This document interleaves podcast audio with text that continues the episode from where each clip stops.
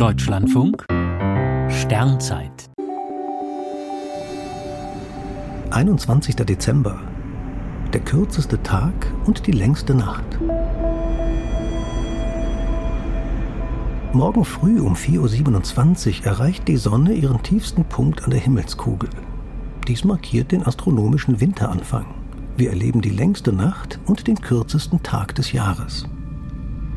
Zum Wechsel der Jahreszeiten kommt es, weil die Rotationsachse der Erde nicht senkrecht auf der Erdbahnebene steht, sondern um gut 23 Grad geneigt ist.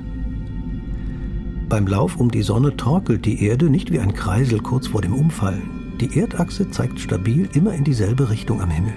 Daher weist die Erde während eines Jahres der Sonne mal die Nord- und mal die Südhalbkugel zu.